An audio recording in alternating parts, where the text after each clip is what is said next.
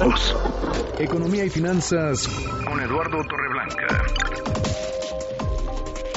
Eduardo Torreblanca, ¿cómo estás? Un gusto saludarte. Bien, Juan, buenas tardes, buenas tardes al auditorio, gusto en saludarte también. Bueno, llamó muchísimo la atención que el presidente de la República cancelará las zonas económicas especiales pese a las promesas de inversión por 2.700 millones de dólares.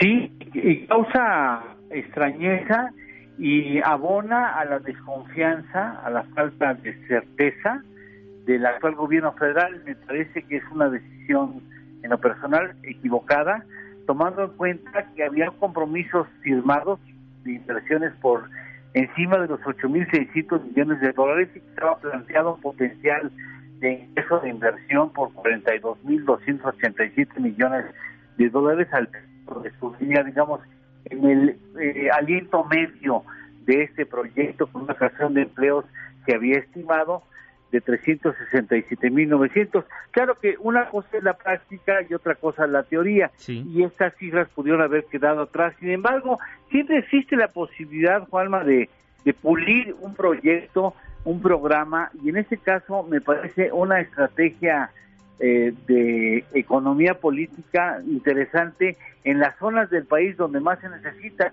Eh, ocho estados eh, de la República Mexicana vinculados, siete zonas económicas, digamos, con fuertes exenciones de impuestos, donde iba a haber derrama de inversión donde más se necesita.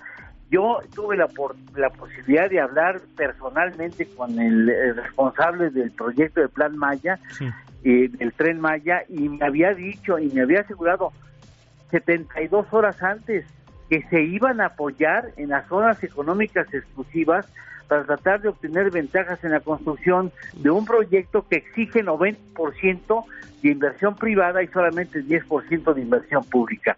Y 72 horas después, el presidente de la República dice que ha sido un tiradero de dinero y decide cancelarlo. Y me parece que al menos podría apoyarse en sus asesores económicos, en los empresarios, en las cámaras empresariales que tienen obligación de ofrecer el servicio de asesoría del presidente de la República antes de tomar esos esas decisiones que la verdad lesionan el ánimo de confianza y certidumbre de cualquier inversionista nacional o extranjero, Juana. Interesante lo que nos dices, Eduardo, porque se supone que las zonas económicas especiales se crearon para crear mayor generación de empleos, la atracción de inversión extranjera, la generación de cadenas de valor. Claro. Y con esto el tren Maya se beneficiaría. Claro, por supuesto. Sí, es precisa. Mira, y ni siquiera estamos inventando el hilo negro, Juanma, es una es un instrumento de política pública en favor de zonas económicamente deprimidas que no ha sido aplicado en México, no es invención de los mexicanos, es una invención, digamos, es un desarrollo que han probado varias naciones, entre ellas, por supuesto, China, y que han dado muy buenos resultados, sobre todo cuando se ejercen con seriedad. Y me, me, me parece que es un contrasentido, en lugar de pulirlas, las decide cancelar.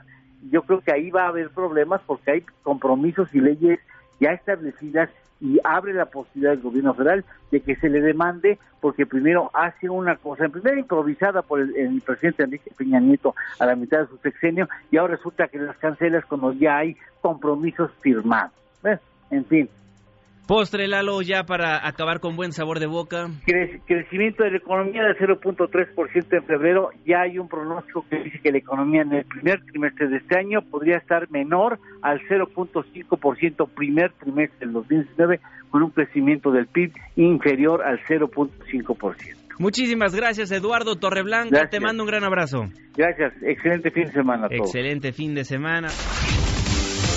Mesa para todos.